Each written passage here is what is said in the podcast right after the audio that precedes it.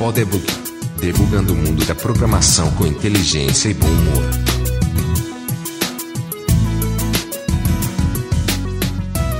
Seja bem-vindo ao Podebug. Eu sou Marcelo LV Cabral, de Tucson, no Arizona. Eu sou Luiz Borba, de São Paulo. E eu sou Tiene Johnson, de Tucson, no Arizona. Pois é, pessoal, pela primeira vez aqui temos uma desenvolvedora, alguém do sexo feminino no nosso podcast. E não é por preconceito nem por machismo do nosso grupo, mas é porque a gente sabe que tem muito menos mulheres no nosso meio, isso tem que mudar. Existem várias empresas grandes aqui nos Estados Unidos que estão fazendo isso, é, promovendo nas escolas para que as meninas se interessem por essa área. E a gente trouxe a Tiene, que é amiga nossa aqui de Tucson, que trabalha na Intel como Data Scientist, e ela vai trazer todo essa, esse conhecimento que ela tem para a gente hoje, para a gente aprender um pouco mais sobre esse assunto. Como é normal, como é comum aqui no nosso projeto, é sempre bom conhecer um pouco mais sobre ela. Então, Tiene, conte aí para a gente como foi que você decidiu ser uma desenvolvedora, assim, num, numa área que é bem povoada só por homens e, e tem um preconceito grande e tal. Como foi esse teu começo e, e, e, o que é que te interessou e por que é que tu começou a, a trabalhar nessa área? Tá, primeiro eu queria agradecer o convite, porque eu sou fã do podcast, então estou muito feliz de estar participando. Estou muito alegre de estar aqui. Ah, então, eu ganhei um computador, um TK2000, quando eu tinha uns 11 anos de idade, da minha mãe. Eu não sei por que eu ganhei aquele computador, até hoje eu vou até perguntar para ela por quê, mas eu ganhei aquele computador e eu olhei assim, o que, que eu vou fazer com isso aqui? Tinha que ligar na televisão, naqueles conectores estilo Atari, Aí vinha um livrinho com GW Basic. E aí eu peguei e comecei a usar o livrinho que vinha no computador e aprendi a fazer uns programinhas, fazer uns loops e umas animações na tela. Aí era aquela história naquela época do áudio-cassete, que a gente tinha que fazer um load do áudio-cassete, do arquivo Zine Basic. E aí eu comecei a me empolgar nessa história de brincar com o computador. Para mim era um brinquedo. E com os anos na escola, eu comecei a digitar trabalho dos meus colegas na escola. Então eu ganhava dinheiro lá na oitava série digitando o trabalho dos meus coleguinhas. Então eu já comecei, ah, isso aqui é legal, é bem interessante. Aí com o tempo. Ela é empreendedora, né? É, então, desde pequena eu já ganhava a minha graninha. E aí, na época de escolher a época do vestibular, eu já sabia, claro, que eu ia fazer computação. Acabei fazendo. Comecei dois cursos, eu entrei na engenharia elétrica na Universidade Federal do Pará e eu comecei também tecnologia em processamento de dados na UNAMA, universidade privada em Belém. E eu gostei tanto de, do tecnólogo que eu larguei a engenharia. Só por curiosidade, qual era a proporção de mulheres na tua turma quando tu entrou no, na, na faculdade? Na engenharia, nós éramos 40 alunos e eram três meninas. No tecnólogo era 40% de meninas na sala. Então era um ambiente bem legal. Ah, legal, legal. É, na engenharia era, era complicado. É, como você sabe, né? Acho que de vez em quando a gente vê, aumenta a é. proporção de aluna e, e, outras épocas diminui, mas na minha época era bem baixa, na engenharia elétrica.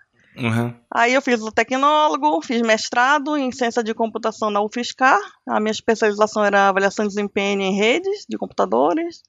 Depois eu fiz o doutorado na UFPE, na área de redes também. Uh, depois eu fiz um pós-doutorado na Unicamp, na Faculdade de Engenharia Elétrica, também a avaliação de desempenho, de rede, modelagem, avaliação. Tu morou em Recife? Morei em Recife quatro anos, de 2001 a 2005, mais ou menos, nessa época. Uhum. Estava na UFPE. Depois que eu saí da Unicamp, eu fiz um concurso para a USP, eu passei no concurso para professor na Escola de Artes, Ciências e Humanidades, na área de Sistema de Informação mas eu não gostei de morar em São Paulo e por causa da minha família, meu marido morava, a família morava aqui nos Estados Unidos, nós viemos para cá. Eu trabalhei cinco anos na Universidade do Arizona, fiz um pós-doutorado, depois eu virei pesquisadora. E em 2015 eu resolvi ir para a indústria, então eu virei casaca, fui trabalhar na Intel.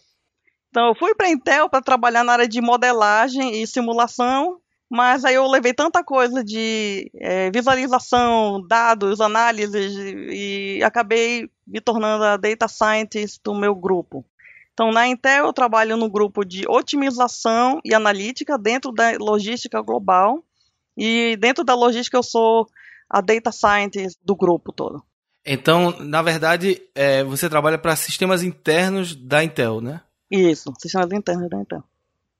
E, e qual é o tamanho da Intel aqui em Phoenix? É, ela trabalha em Phoenix, é, é ela mora aqui em, em, Tucson, mas está nessa ponte aérea aqui. Phoenix é a duas horas aqui da, de Tucson, então ela fica nessa não é nem ponte aérea, né? Ponte terrestre, ponte né? terrestre. dirigindo para Tucson e para Phoenix. Mas qual é o tamanho da, da Intel aqui em Phoenix? Nós temos dois campos na região, um na, em Chandler, especificamente, e um mais no sul, onde é a fábrica. No total, nós somos 11 mil funcionários. Só aqui Arizona. no Arizona? Só no Arizona. Então, é razoável. E nós vamos criar uma nova fábrica que vai abrir 3 mil empregos. Também no sul do Chandler. Legal. Pois bem, então para começar, a gente sempre começa pelas definições e pelos conceitos, né? Então, você falou, eu me, acabei me tornando um data scientist na Intel. Isso é uma posição que está sendo muito requisitada em todas as empresas aqui. É, em janeiro eu tive num evento da Microsoft em Nova York e assim só o que eu ouvia de todas as empresas que estavam lá era um evento para parceiros da Microsoft, então a gente teve mesa redonda com vários é, grupos e, e, e, eu tive contato com várias empresas que são parceiras da Microsoft, né?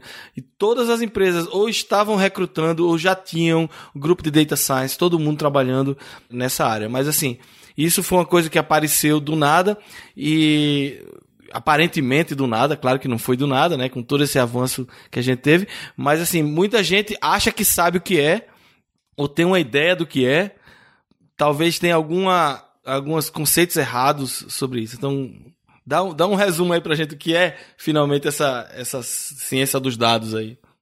Como você disse, é algo muito vago, e existem várias definições, mas em geral é um campo multidisciplinar que a gente pega dados brutos e transforma em informação e tenta criar insights daquele dado para agir. Então, a data science vai englobar diversas coisas. Então, nós temos desde aquisição de dados na parte de acesso ao banco de dados, big data, Data mining, algo que é muito grande, ninguém fala, que é muito importante em data science, para um data scientist, é data preparation. Então, a arte de limpar os dados e preparar para análise, isso é extremamente importante. E muita gente quer ser um data scientist, mas não tem essa habilidade. Uh, nós incluímos também na definição, tem o conhecimento de estatística, aí você vai para inteligência artificial, machine learning, visualização de dados. Então, acho que são as principais áreas dentro de Data Science, com o objetivo de pegar os dados brutos para gerar algo útil, informação.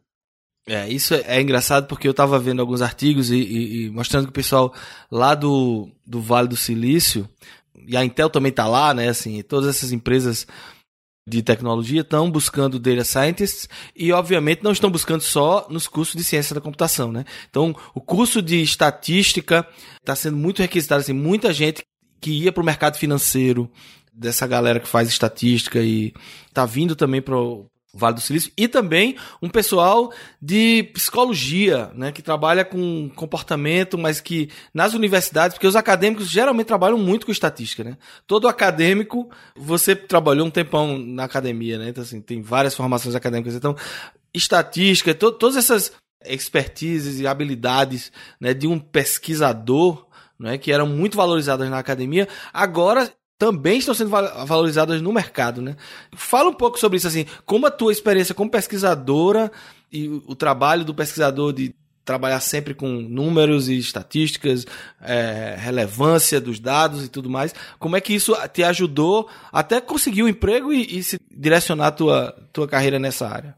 Olha, é, para mim, o meu sentimento é que toda a minha carreira, tudo que eu fiz de curso, de emprego, tudo está convergindo para esse ponto de data science, porque isso englobou tudo que eu tenho de background. Tenho background em software development, né, desenvolvimento de software, então eu posso criar meus modelos, eu trabalho com Python sempre, então foi muito fácil para mim implementar qualquer coisa. Eu crio proof of concepts, né, é, ferramentas para testar, antes de passar para um time de desenvolvimento. Então, tem a experiência de desenvolvimento, estatística da academia, a pesquisa, que muitas vezes você não sabe por onde começar, então tem esse background de pesquisa de muitos anos. Então, avaliação de dados, meus trabalhos de avaliação de desempenho, eu consigo avaliar um sistema e, e achar gaps. Então, tudo que eu fiz na vida se convergiu para esse ponto. Então, é, é, um é no, no-brainer. Eu não sei como é que eu explico isso em português, mas é um no-brainer para mim fazer o que eu estou fazendo, porque tudo que eu tenho de background me ajuda no meu trabalho. Então é, é muito satisfatório. É, eu tô curioso para saber assim, tá muito em voga agora essa questão de cientista de dados, tudo. E as pessoas que começam a ter interesse nisso também têm curiosidade de saber o que é que ele precisa conhecer ou com o que é que ele precisa ter afinidade, assim, o quanto é importante o cara ter um conhecimento grande, como você está falando, de estatística ou de conhecimentos matemáticos, é, ou de programação e tal. É, quais são as habilidades ou quais são os skills que, que as pessoas têm que desenvolver para ser um bom cientista de dados? Tá, então aqui eu vou te falar de duas classificações que são faladas sobre o cientista de dados. Uma que diz que é o cientista de dados que trabalha na vertical. É o cara que é super especialista em, por exemplo, machine learning ou em estatística. É aquele cara que vai fazer aqueles modelos super complicados, vai criar novos modelos, vai criar novos algoritmos de machine learning. Então, esse cara vai, no mínimo, ter um PhD em computação, em estatística. Então, é um perfil muito especializado em, na pós-graduação. Então, esse. Ah, eu quero ser um cientista que vai criar algoritmo machine learning, então vai investir na carreira acadêmica para um tempo para chegar nesse ponto. E a outra classificação é o, é o, cientista de dados horizontal, é aquele que vai ter habilidade com todas aquelas é, tecnologias ou áreas que eu falei antes, né? Então, é uma pessoa que vai conseguir é, buscar dados no banco de dados, isso, claro, é mínimo, tem que fazer isso. A preparação dos dados, data mining. No caso da estatística, eu já vi é, alguns posições não tem esse requisito da estatística, mas é capaz de aparecer. Pessoa tem que se focar em estudar, mas não é algo que eu vejo sempre. A machine learning é algo que eu tenho visto sempre nos anúncios de emprego, então tem que ter a pessoa tem que ter no mínimo conhecimento. O que é um algoritmo de machine learning? Como é que eu implemento? Não precisa ser aquele é, cientista super especialista em machine learning. E vai aprender também a fazer visualização de dados, é, usar um Tableau, um Power BI, ou se ele tiver é, habilidade necessária, vai criar uma visualização usando 3D, JavaScript, existem vários níveis para esse data scientist horizontal. É aquele cara que sabe muito dessas áreas todas, ou alguém que sabe mais de, por exemplo, data mining, mais preparação de dados e visualização. Então eu já vi anúncio, eu quero um cara especialista em visualização. Aí já vira um não bem um data scientist, mas vira um cara especialista em business intelligence. Então gente, existem várias carreiras dentro de data science que são possíveis. Interessante. E uma coisa assim que eu, que eu notei desde que eu tô aqui nos Estados Unidos há sete anos, né? Então, e eu comecei a recrutar a muito cedo, logo quando eu cheguei, assim, em outubro eu já era, eu já estava como supervisor, então eu já comecei a ter que recrutar. E uma das deficiências que eu achei na formação do, do pessoal de ciência da computação aqui era que os currículos eles estavam dando pouca importância para modelagem de dados e, e SQL, né? Tava naquela no auge daquela moda do NoSQL, né? Todo mundo querendo fazer app, usar sistemas mais ágeis e sem, e sem a necessidade de grandes modelos de dados e tal. E aí é engraçado porque poucos anos depois veio toda essa força toda essa questão dos dados. Assim, o quão importante é para uma pessoa que quer entrar nessa área que tem essa base. Eu sei que isso, para mim, eu acho que isso é base, mas assim, eu queria ouvir de você que é da, realmente da área. Qual a importância dessa base de modelagem de dados, relacionamento de dados, todos esses conceitos que a gente tinha na universidade, tinha na formação básica de desenvolvedor e que, e que foi um pouco esquecido durante uma época, eu acho.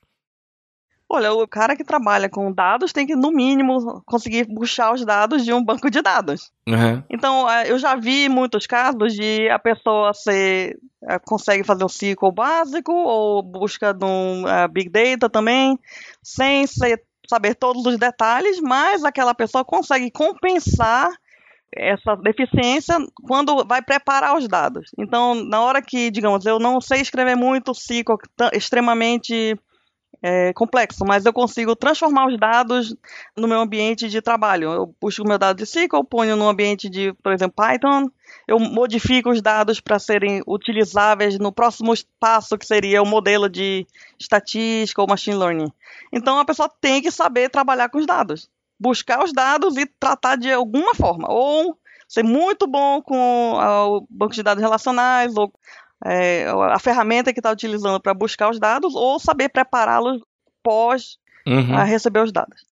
É, tem, tem umas ferramentas muito interessantes que eu, que eu vi de preparação de dados que o pessoal está colocando, que elas, as próprias ferramentas usam já machine learning, é, é, é inteligência artificial, né, aquelas APIs que estão disponíveis para ajudar na preparação dos dados, assim. É bem legal, uns, uns eles chamam de notebooks, né, um tipo de, de aplicativo. Mas já que você falou de Big Data e mencionou, assim, o que é realmente esse Big Data? É só um banco de dados grande, assim? o que é, o que é dentro do conceito de Data Science é considerado Big Data, né? É, é também outro, outro termo que está muito na moda, mas que muitas vezes as pessoas falam sem saber o que estão falando. Então, de forma geral, é quando a gente tem um conjunto de dados muito complexo que a gente precisa fazer processamento. Então, é, não somente acessar os dados, mas é, inclui a captura dos dados, é, armazenar os dados, realizar análises naqueles dados, visualização daqueles dados, mas são algo é, a quantidade de dados é muito grande e muito complexa. E não somente dados estruturados, mas há dados não estruturados. Então, você vê uma plataforma de Big Data, vai ter, vamos dizer, tabelas, mas vai também ter e-mails, Twitter, vai ter vídeo, fotos. Então, tudo isso é armazenado numa plataforma de Big Data. Então, é tudo muito complexo que eu não consigo trabalhar de uma forma tradicional nos bancos de dados.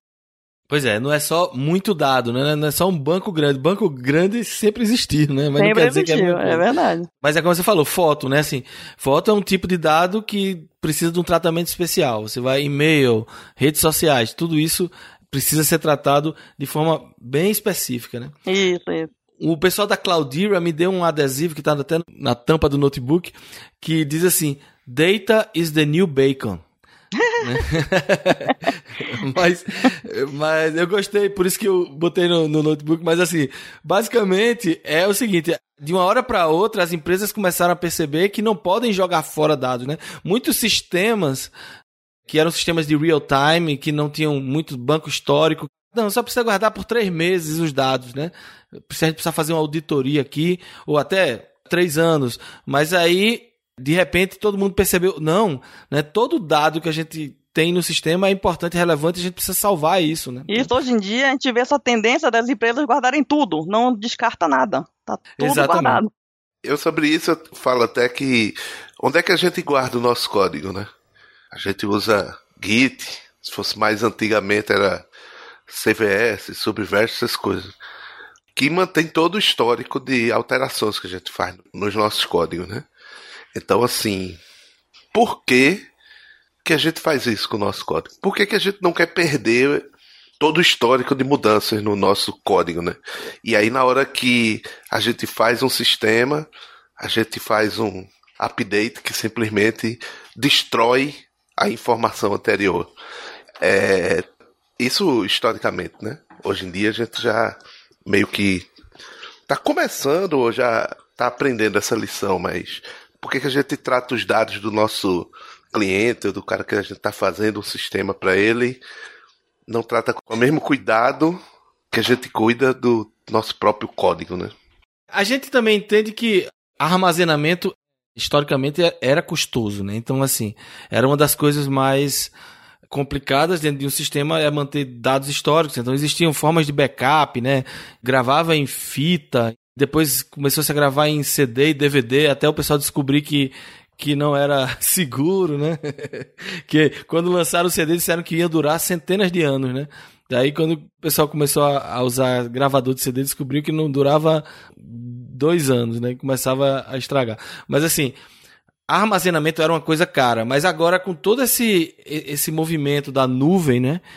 Que existe, né? Grandes empresas criando infraestruturas monstruosas. A Microsoft está botando até debaixo d'água data center para poder ter mais espaço. Os dados aí ficam molhados, né? Mas Isso é, foi um game changer, né? Assim, eu, eu diria que esse, o fato de armazenamento se tornar uma coisa barata, e não só isso, a gente ter diversos tipos. Eu mencionei a Cloudera. A Cloudera é especialista é, no, no, no, stack do Hadoop, né? Que é toda um, uma série de ferramentas né, que trouxeram outra forma de lidar com dados, né? Que não só o tradicional SQL Server e tal. E abre espaço para a gente tratar todo esse dado cru como é, acessível, né? Indexar de formas diferentes, tal. Então, assim, como é que tu vê nessa questão da tua experiência aí no com Big Data, né? Eu sei que tua área não é especificamente Big Data, mas como é que tu vê assim esse movimento? A, a tendência é realmente daqui para frente a humanidade vai armazenar tudo que puder da vida da, das empresas, da história. Como é que tu vê assim que, que a tendência é essa mesma? Olha, é do da perspectiva de quem faz análise de dados, é, uso de modelos, eu quero trabalhar nos meus dados de modelos de machine learning, estatística, etc, etc. Para mim, ou qualquer data scientist que trabalha ne, mais nessa direção, quanto mais dados eu tiver, melhor. Meu modelo vai ter mais precisão com maior número de dados, maior, digamos, mais meses no meu calendário. Em vez de eu analisar os últimos dois anos, eu quero analisar os últimos dez anos. Então a gente vê um movimento das pessoas que fazem as análises fazerem requisito para o pessoal técnico para não jogar fora os dados, não jogar os dados em um arquivo morto, porque a gente precisa ter o maior número de dados históricos. Então eu vejo as empresas, no caso do, da minha empresa, a gente vê exatamente esse movimento de sair daquele é, banco de dados tradicional, um SQL Server, para uma plataforma tipo SAP HANA, onde tem muito mais capacidade de armazenamento, é mais rápido para consultar e faz big data, etc, etc. Então, nós temos visto muito esse movimento, tem visto isso muito na indústria, né? Exatamente, guardar tudo. Então, você espirrou, está guardado lá no arquivo que você espirrou naquele momento. É, e tem um, uma coisa interessante, assim, o meu grupo no trabalho, a gente trabalha com IoT, né? Não era esse nome antes, mas agora todo mundo chama de IoT. É um nome bonito, a gente adotou que é basicamente leitura de sensores em equipamentos, né? E a gente faz tratamento, né, de, de análise em cima desses sensores. Tradicionalmente, obviamente, não usando machine learning, nada disso existia há 10 anos atrás, quando esse sistema foi inventado, mas já, já era o embrião do que hoje a gente tem como IoT. E uma coisa interessante sobre a questão dos dados é isso. Assim, a gente trabalha com manutenção de equipamentos. Então, os sensores estão lá trazendo os dados. O que é que acontecia no passado? Né? A gente tinha um banco que durava, que conseguia guardar um ano de dados. Né? Se desse sorte desse um ano de dados acontecer duas vezes o mesmo evento, de um equipamento quebrar, o motor, acontecer alguma coisa com o motor, e você conseguir identificar a, a trend, né, a tendência, quais foram os, os dados, né, qual era o conjunto de dados que explicaria a causa raiz daquele problema, massa. Mas se o, se o problema aconteceu esse ano e só volta a acontecer daqui a dois anos, eu não tinha condições de fazer isso. Então, com o Big Data, você identificou uma tendência, um, um modelo, você pode treinar ele para procurar no passado. Né? Então, você, se você tem 10, 20 anos, você vai confirmar né, aquele modelo com muito mais dados. Né? Então, é interessante isso, porque a vantagem é que você pode, depois que passou, você ainda pode voltar no passado e treinar de novo o seu modelo para que ele aprenda mais e mais. Né? Você pode descobrir um, uma coisa hoje e, e, aplicar ela no passado. Isso é, isso é genial, assim, né? Isso, isso se você aplicar para qualquer outra área, né? Tô falando de equipamento e manutenção, mas saúde, né? E, e, e tantas outras áreas que vão dar um avanço grande para a humanidade e você falou uma área que é exatamente uma das principais aplicações de Big Data, que é IoT. Então, suponha que você está falando de equipamento, uma, um carro. O carro não tem um sensor, ele vai ter 10 sensores, 40 sensores naquele carro. Imagina a quantidade de dados gerados por segundo num equipamento desse, num carro desse. E aí você vai gravar esses dados, é muito dado para ser gravado. Então, é. a, a IoT é, é uma das grandes aplicações para Big Data. É, tem que jogar isso na, na numa grande plataforma para segurar e exatamente fazer esse tipo de análise, como você falou. Então a gente não joga fora, a gente quer saber o que, que aconteceu no passado que me ajuda no problema que eu tenho agora, ou como é que eu posso usar todo aquele histórico de dados para prever alguma coisa. Então você pode usar, no caso de uma falha de um sensor, usar todo aquele histórico para prever quando ele vai falhar de novo. Então você não quer nada fora, você quer guardar tudo. Uma pergunta sobre essa questão da inteligência artificial analisando esses dados. Né? Existe uma certa confusão. Todo mundo fala os data scientists estão lá, mas eles são só treinadores de robôs ou eles realmente estão fazendo os algoritmos que vão descobrir alguma coisa? Então, é, tem, tem uma, um, uma mescla aí de conceitos que eu queria entender melhor e talvez o nosso ouvinte também gostaria de entender melhor, assim, é justamente até onde vai o trabalho do data science rodando algoritmos e modelos, né? E a partir de onde entra a questão da, da inteligência artificial. Só para contextualizar, assim, eu ouvi uma entrevista recente do CEO da Ford Autonomous Vehicles. A, Ford tem uma divisão agora só de veículos autônomos e ele deu uma entrevista no The Vergecast, que eu recomendo bastante, é, recente, e, e, o repórter perguntou justamente isso para ele: é, você acha que o carro autônomo ele só precisa de ter mais dados? Quer dizer, a gente tem uma frota na rua coletando, coletando, coletando, coletando dados e, e a inteligência artificial vai resolver o problema? Ou a gente precisa de alguém, é, seres humanos inteligentes, criando modelos que vão usar os sensores e os dados do carro e tomar as decisões corretas? Então, qual é esse equilíbrio aí e, e, como isso funciona, né? A inteligência artificial, machine learning versus o trabalho do data scientist. Então, todo projeto que você vai envolver inteligência artificial, o objetivo final seria que o algoritmo é tão bom que ele não precisa da intervenção humana. Mas para chegar naquele ponto, ele precisa do data scientist que vai gerar aquele modelo ou gerar o algoritmo necessário para aquele modelo fazer milhares de testes, né? Tem que criar training data, testing data, botar em desenvolvimento, fazer muitos mil testes para produção, para chegar no ponto da produção.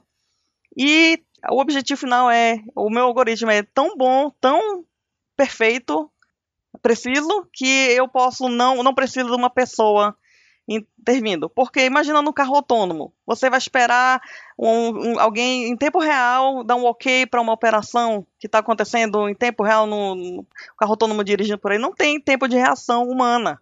Então o humano não consegue reagir em tempo. Então o algoritmo tem que ser tão bom e tão perfeito o máximo possível para que ele lide sozinho com alguma ocorrência e consiga reagir sem a intervenção.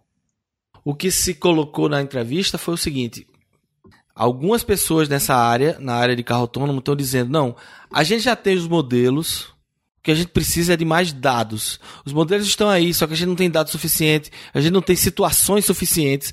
O, computador ainda não aprendeu a dirigir em todas as situações que o ser humano sabe dirigir. Então a gente precisa expor esses modelos a mais dados, a mais dados. E quando esses dados estiverem, é, é só aí é que nós vamos ter realmente um bom carro autônomo. Existe uma outra corrente de pesquisadores nessa área que disse não, a gente pode com o ser humano eu consigo criar, como você falou, algoritmos tão bons que baseado nos sensores ele vai conseguir reagir de forma correta ou ótima numa situação inesperada, numa situação não prevista ou não previamente presente nos dados. Eu sei que você não, não tem a resposta para isso, que se você tivesse, você tava rica, porque é o que o pessoal tá pesquisando aí. Mas, mas eu queria, assim, a tua opinião, assim, é, o quão longe a gente tá da, da gente ter um, um, uma inteligência artificial que vai ser que a gente vai depender menos de um data scientist e mais dos dados, né? Assim, a gente vai ter modelos é, e, e essas APIs vão estar tão completas que a gente só precisa alimentar com dados. Então acho que a gente está longe disso voltando no exemplo, eu tenho um algoritmo que parece perfeito, mas é, eu não tenho os dados suficientes. Então, aquele algoritmo, na hora que ele é exposto a maior quantidade de dados, ele pode não, não executar, não ter o mesmo desempenho de como ele tinha com uma quantidade menor de dados. Então, o data scientist vai ter que voltar naquele modelo, fazer otimização, talvez criar um modelo novo para aquela nova quantidade de dados.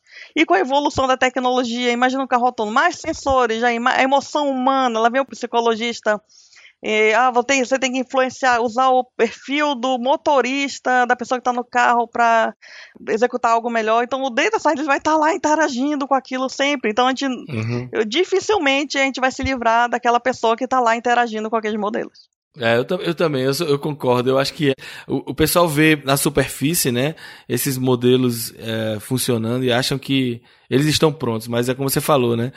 Vão surgir novos sensores, vão, vão surgir problemas éticos e que ainda não estão pensados e que não aconteceram ainda. Exatamente, vai vir muita coisa pela frente que a gente não sabe o que tem por aí. Que nem quando a gente pensa, ah, quando a internet foi, foi criada, quem estava pensando em privacidade naquela época? É. Algoritmos de e-mail não eram seguros, ah, não existiu HTTPS, então a ver que a tecnologia vai evoluindo e aí até hoje vai evoluindo, né? Então a gente não se livra daquele grupo de pessoas responsáveis pela tecnologia. A gente vai precisar mais, talvez outro perfil, ou tem que saber mais outras novas habilidades que ainda não sabemos, né? Eu me lembrei agora, ouvindo essa discussão, que há muito tempo atrás, um milhão de anos atrás, eu tinha ouvido falar num algoritmo que era bem simples, assim, de jogar xadrez. Alguém fez. Não me lembro nem a referência disso. Faz tanto tempo que eu não me lembro nem a referência. Mas era, era muito simples. Ele, ele ensinou ao computador as regras de movimentação das peças e esse programa específico ele movimentava essas peças de forma aleatória. Chegava a vez de jogar, ele aleatoriamente escolhia uma peça e fazia um movimento válido. Só que ele criou uma regra que é: se você perder, ou seja, se o computador perder aquela partida, nunca mais repita aquela sequência de, de jogadas, né? Então, à medida que o computador ia jogando, ele ia aprendendo mais combinações de coisas que deram errado para ele, né? Só que mesmo o xadrez, ele tem um, uma quantidade de combinações tão grandes, né? Apesar de ser as combinações serem limitadas, Apesar de ser finito, né? É finito. É, mas é um finito tão grande que até isso era difícil você. Você em princípio, em princípio podia pensar que esse computador estaria perfeito algum dia se fosse possível alimentá-los com todas as combinações possíveis de jogadas e tudo. Mas isso é um, um número tão grande e a gente se depara cada vez mais com problemas onde o volume ou a combinação de, de possibilidades é tão grande que é, sei lá, eu pelo menos imagino que é, é bem difícil você ter uma, uma estratégia dessa para resolver um problema tão complexo, né? Esse é o final da primeira parte da nossa entrevista sobre Data Science com a Tiene. Na semana que vem nós vamos aprender mais sobre inteligência artificial, deep learning, tudo isso que a gente está conversando aí. Não perca. E se você gosta do Podebug, divulgue com seus colegas de trabalho, na faculdade, pois durante essa semana nós vamos monitorar os posts que citarem o Podebug no Twitter e no Facebook. E os melhores posts vão ganhar um adesivo de notebook do podcast. Então não esqueça de marcar arroba Podebug nos posts que você fizer citando a gente, para a gente poder encontrar você e enviar o adesivo para sua casa. A gente fica por aqui, um grande abraço e até semana que vem.